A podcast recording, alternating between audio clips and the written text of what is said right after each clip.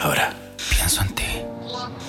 En Pauta 100.5 y Pauta.cl te presentamos un nuevo podcast documental dedicado a los grandes compositores chilenos. Hoy, momentos clave en la historia musical de Jorge González.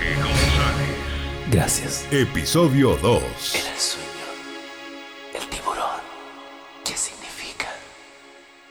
Si lo tiene todo programado, no toca nada. Se dice por ahí que estarías preparando los play como solista. Eh, se dice por ahí, de repente. De repente. Pero hay algo de cierto en eso, ¿no? No sé, yo no, no he dicho nada.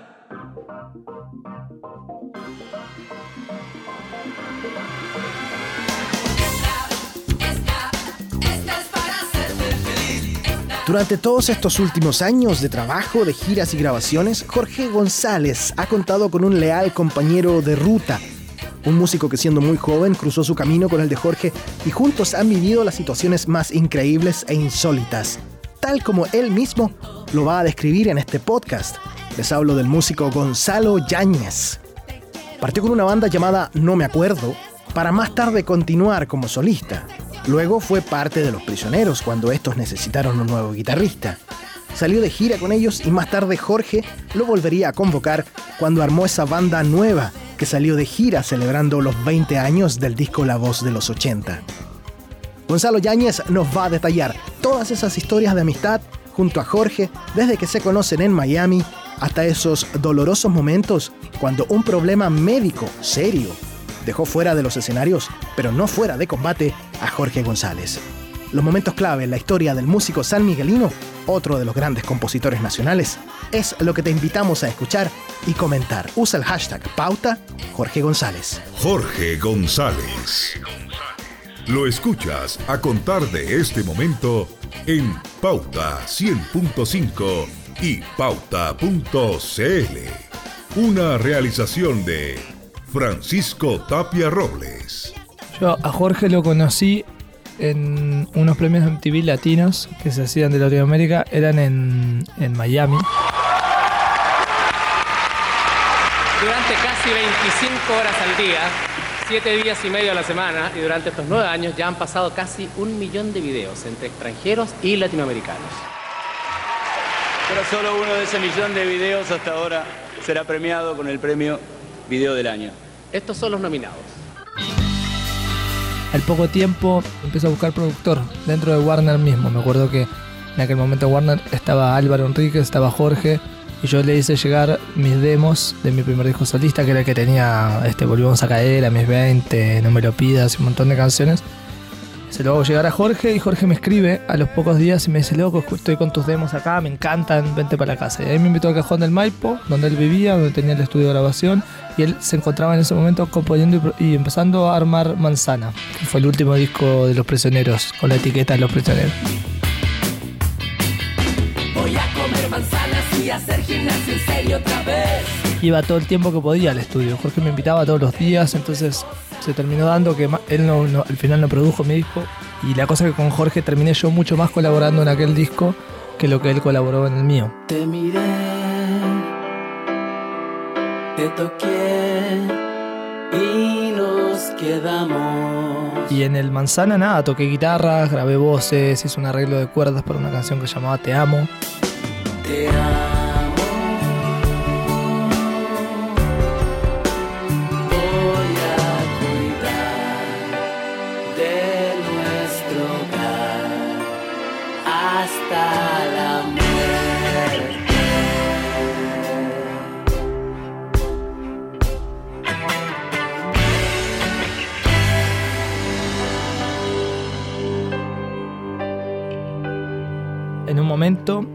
La, decisión de con ese disco Manzana, que era la decisión que habían tomado Carlos, Miguel y Jorge, de irse a hacer una gira por Estados Unidos, México y Canadá, porque ese disco estaba pensado principalmente para afuera. Jorge no le tenía mucha fe a ese disco en Chile, más después de la salida de Narea y con todo el, este, ruido que se hizo y todo ese como esa cosa que estaba como en ese momento súper así como en boga, como que Narea era el alma de los prisioneros y toda esa weá que a Jorge obviamente le, le cargaría bastante, porque porque lógicamente no. Entonces Jorge se quería escapar un poco y, y creía que el disco afuera podía andar bien. Entonces se da esta gira y antes de esta gira eh, se hace un show eh, en la estación Mapocho que era un homenaje a Gladys Marín y Jorge me dice, bueno, vamos a tocar caleta de, canciones del Manzana y como tú las grabaste, me gustaría, que, que tocara ahí en el show. Yo le dije, mortal.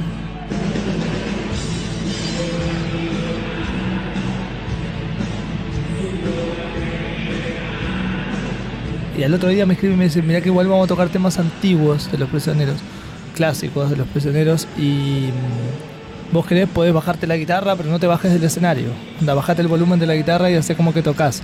Dije, puta Jorge, no, si igual esos temas me los sé, en sexo, las industrias, para amar, que loco, weá me la sé, o sea, nunca los toqué, nunca los toqué en vivo, pero una estupidez, son fáciles y esa es la gracia de los prisioneros también. Recuerdo cuando dije que este invierno sería menos frío que el anterior. Y aquí estoy congelando. En un momento Jorge me dice, vente para el estudio, y me llaman con Fonseca y Miguel. Y cuando subimos al estudio, me dicen, loco, queríamos invitarte a ser parte de los prisioneros. Y les dije, ya voy. Era irnos a esta gira, unirme a los prisioneros, irnos a esta gira primero, y después este, estaban los planes de irse a, a radicar a México. Y les dije que sí. A la semana nos fuimos de gira, seis meses, como te decía. Estados Unidos, México, Canadá, alucinante, en una condición este, privilegiada para lo que es un músico común y corriente, digamos. Yo estaba acostumbrado, claro, a siempre a pelearla. Esta era en, en condiciones súper favorables, así desde hoteles hasta. Entonces fue como un poco el sueño del pibe de la gira.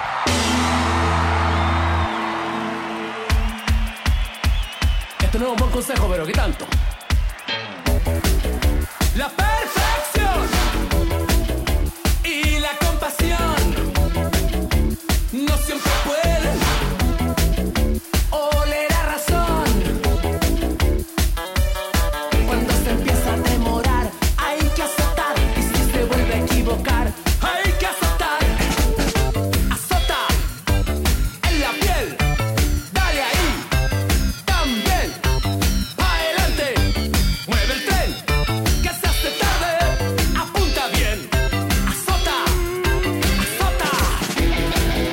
Todo súper bien y a la vuelta, por distintos motivos, la cosa se entró como en un traspié. Miguel le dice a Jorge que no quiere irse, porque la idea después de esa gira era volver a Chile para, para irnos a radicar a México. Y Miguel le dice a Jorge que no, que, que- él estaba con muchas cosas en Chile y Jorge ya tenía todo arreglado, la casa alquilada, un montón de cuestiones. Y Jorge dijo, ya, bueno, pero me decís esto ahora, yo ya tengo todo armado, el- el plan. Entonces Jorge se tuvo que ir solo, igual, con su familia.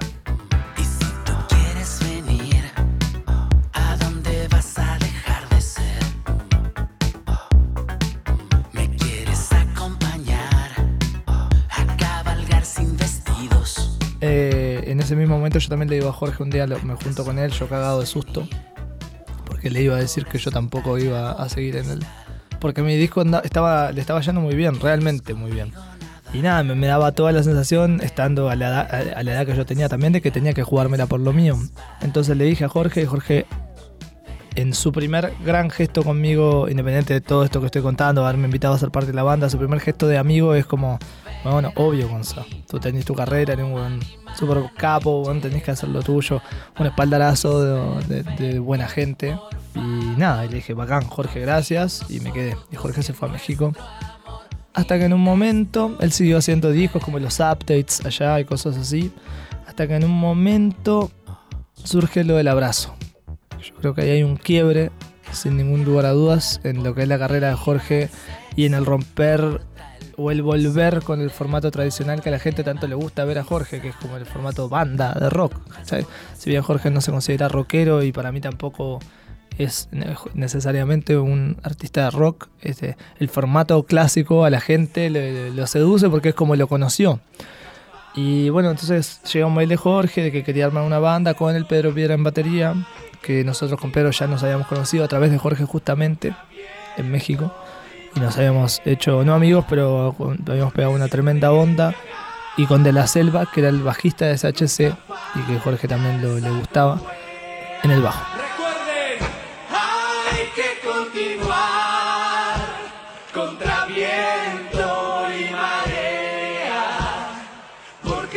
Te cagar.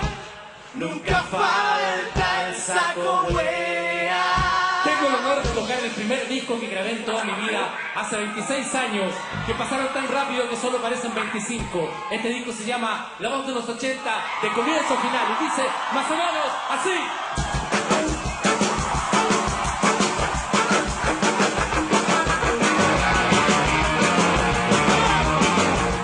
Entonces, nada, nos pareció una súper buena idea. La idea era justamente reunir esta banda, inventar esta banda de cantantes, que eso para Jorge era clave, para eh, el show del abrazo. Es un honor tocar este festival gigante.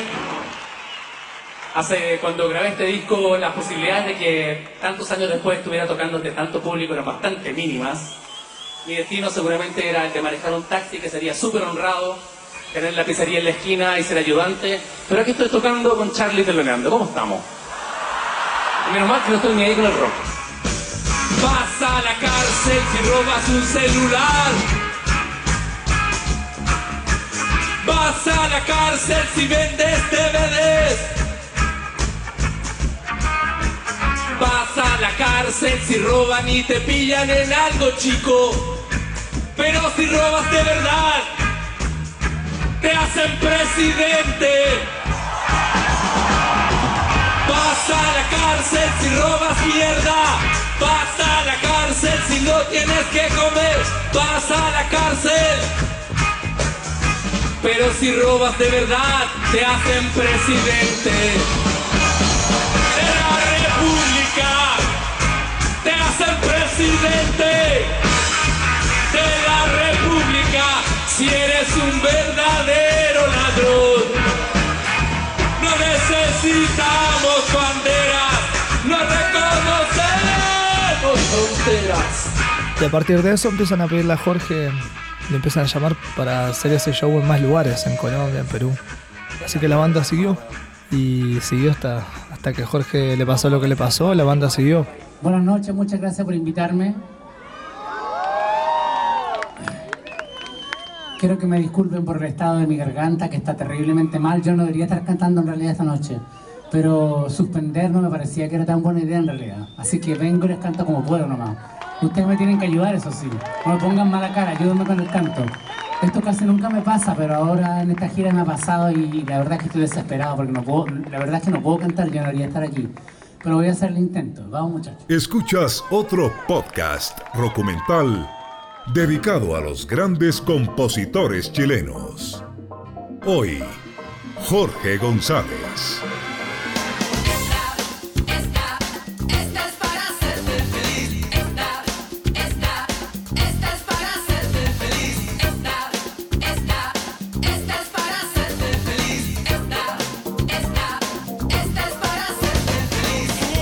El primer disco de Jorge, que salió como prioritario de EMI, así regional y todo, era un disco muy raro, porque tenía ese tinte de, como de artista así como regional, pero si uno escucha el, disco, escucha el disco es un disco igual misterioso, ¿cachai? No es un disco donde todo sea tan... Está la casa en el árbol y está esta para, es para hacerte feliz, pero también está Mátenme, por favor. Hay temas más oscuros. Mátenme, Quítenme la vida sin razón. Duérmame, oiga usted. No quiero fiestas, solo quiero morir. Mátenme. antes de hacer el libro, él hizo un montón de cosas, este, con los updates, hizo un disco en inglés por ahí que ya ni me acuerdo, eh, pero él nunca dejó de hacerlo, lo que pasa es que volvió como al, a los discos de canciones en español y como más de cantautor. en ese momento, previo al libro, estábamos todos pasando por un momento así como de separación en la banda. Estábamos eh, de gira permanente por Colombia, Perú. Y Jorge había terminado su relación con su mujer, yo había terminado con la mía, y los demás muchachos también. Entonces estábamos todos como en una sintonía parecida. Yo me acuerdo que ahí Jorge empezó a componer, las- a componer las canciones del libro, mientras yo empecé a componer unas canciones de un disco que se llama Careta. Y Jorge, de hecho, cuando yo grabo Careta, él se viene de Alemania especialmente a, can- a cantar las canciones conmigo al disco. Porque fueron momentos donde estábamos todos muy intensos y muy a flor de piel y muy como con la, el rollo existencial del amor cuando uno está por el piso. Entonces fue una buena época en términos de componer y de sacar para afuera como dolores así como radicales. Cuando grabé el libro, fueron canciones que se me revelaron, muchas de ellas casi enteras. Había canciones que yo tenía de antes, como por ejemplo, Amate tenía el coro.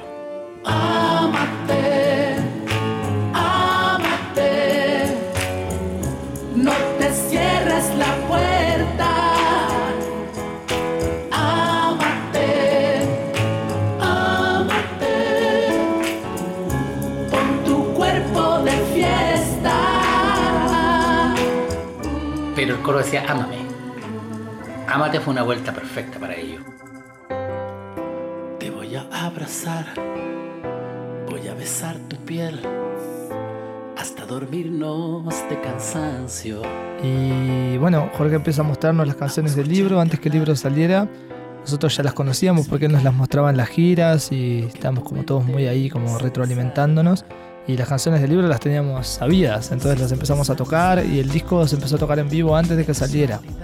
Y a mí me parece que tanto el libro como Trenes son discos preciosos. Así como un Jorge parado en una, en una posición mucho más de cantautor eh, del apocalipsis. Así como no necesito máquinas, no necesito este, casi que electricidad. Ojalá sea todo acústico y, y todo como muy orgánico y todo muy, muy verdadero son realmente son este, como autobiografías este, en una etapa de él donde también él está como muy desapegado de lo material, un poco más profundo, aún más eh, filosóficamente. Y a mí esos discos me, me gustan mucho. El libro particularmente, me parte me parece que es un disco que tiene canciones que si no fuera porque uno tiene los preconceptos de Jorge de otras cosas, eran hits naturales, por ejemplo, Nunca te haría daño.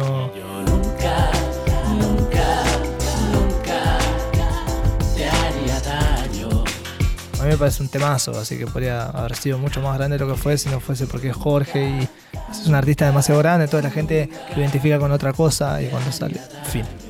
Pero es un súper buen disco, súper buenas canciones. Medias gospel, así muchos coros, muchas voces, muy, muy grabaciones caseras, así como de él, solo, sacando adelante un grupo de canciones.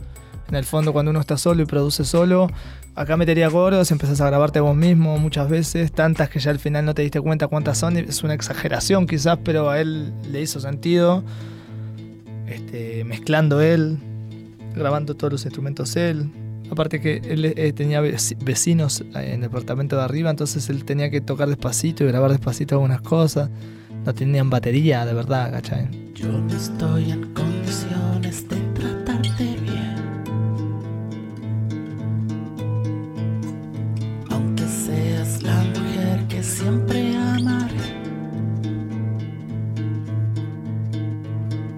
Cruza mi espalda la marca del ciego dolor. A veces no basta con el verdadero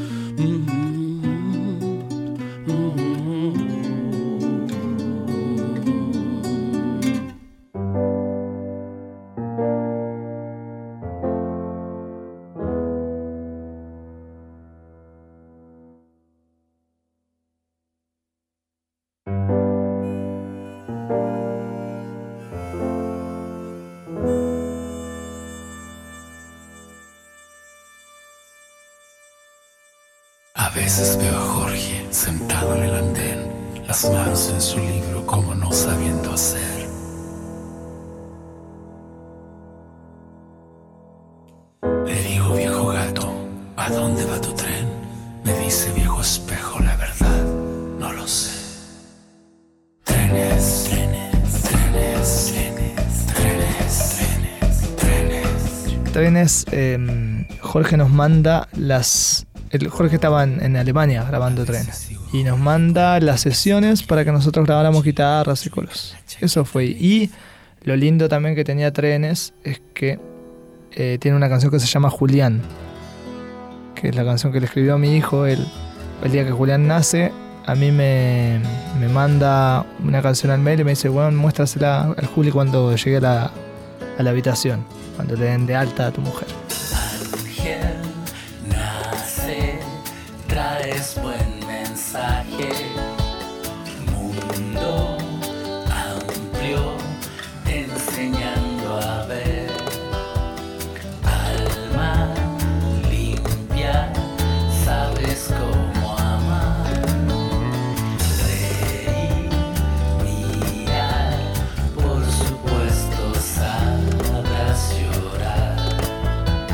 le puse la canción y era una canción que se llamaba Julián, que le había escrito Jorge especialmente el día que nació, para el día que nació. Y que la incluyó en el disco Trenes y que me pidió a mí obviamente que la grabara. Y grabé unas guitarras, al final creo que mis guitarras... Y grabé un par de cositas. Y grabé más guitarras y cosas que les mandamos. No fui solamente yo, creo que de la selva también grabó. Todos creo que grabamos algo, el Pedro. Y ese es el resultado del disco, digamos. Bien parecido al libro, quizás más participativo de parte nuestra el libro que fue más como solipsista, así más encerrado. ¿eh?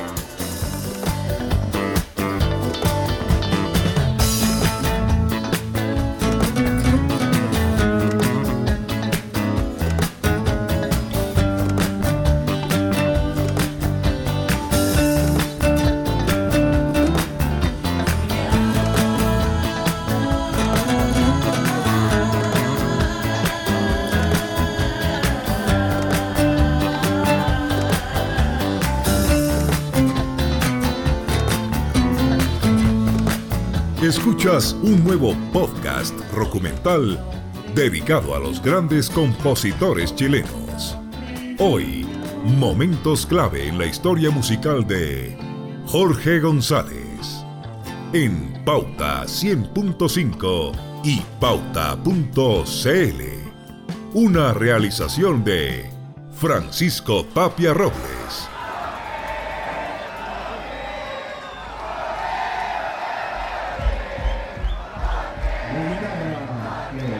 La noche del 7 de febrero del 2015, en el Festival de Nacimiento, tras una accidentada presentación, Jorge González es derivado a una clínica porque ese malestar que venía arrastrando en las últimas semanas le pasó la cuenta.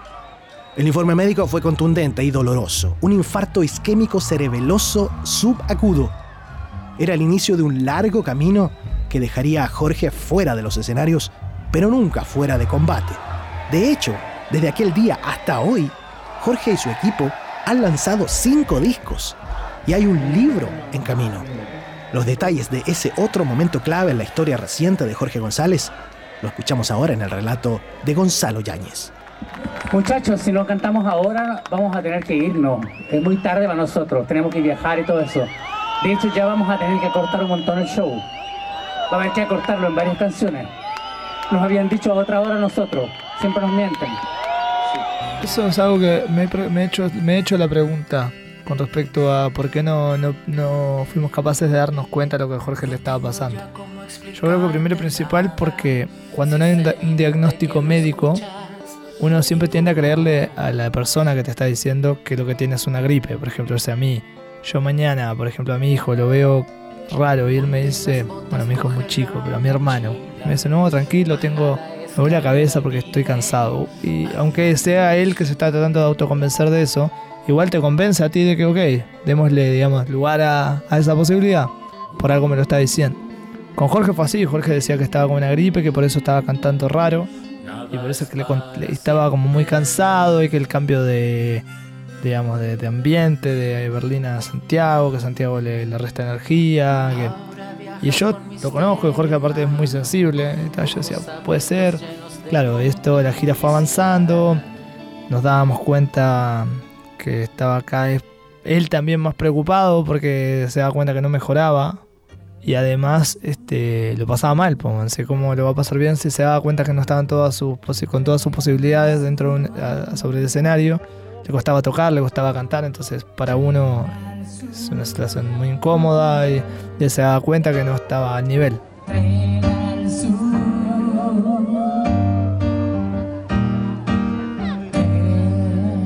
Gracias.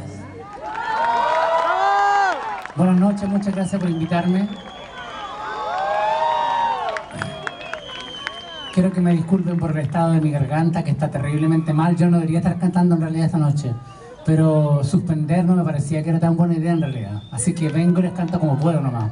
Ustedes me tienen que ayudar, eso sí. No me pongan mala cara, ayúdenme con el canto. Esto casi nunca me pasa, pero ahora en esta gira me ha pasado y la verdad es que estoy desesperado porque no puedo, la verdad es que no puedo cantar, yo no debería estar aquí. Pero voy a hacer el intento. Vamos muchachos.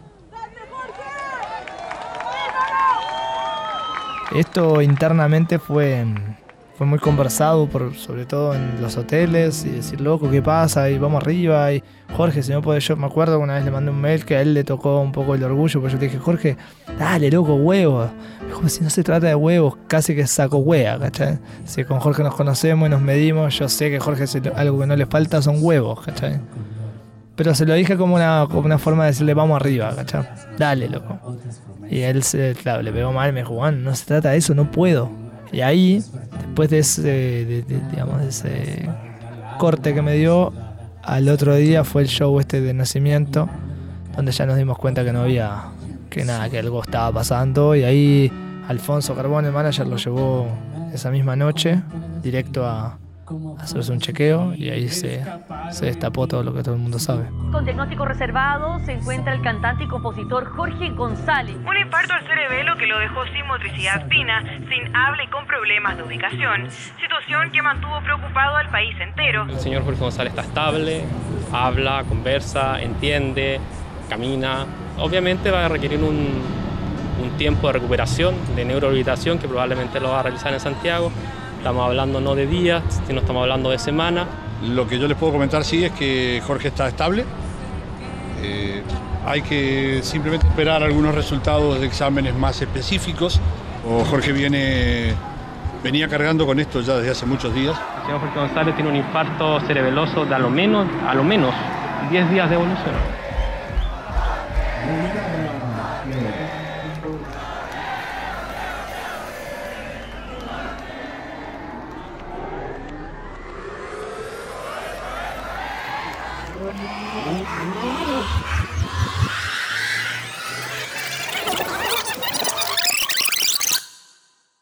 Un teléfono. Dama, yo soy quien habla.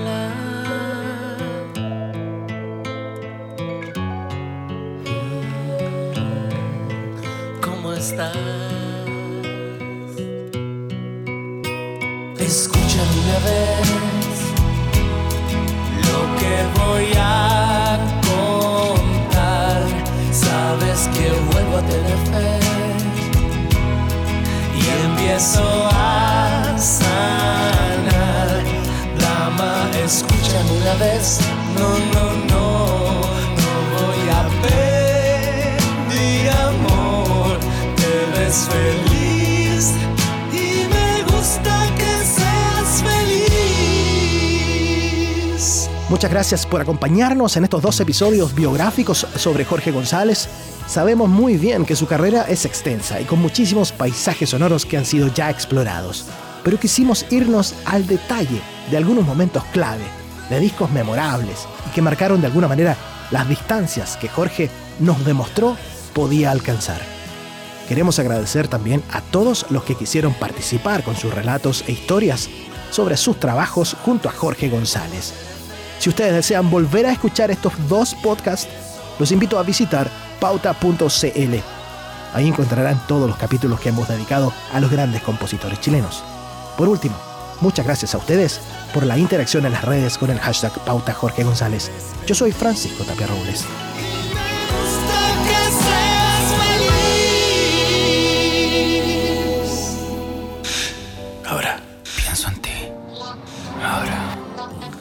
En nuestra serie documental sobre los grandes compositores chilenos, hemos presentado los momentos clave en la historia de Jorge González. Episodio 2. Recuerda volver a escuchar este podcast en pauta.cl y en iTunes. Una realización de Francisco Tapia Robles. Si lo tiene todo programado, no toca nada.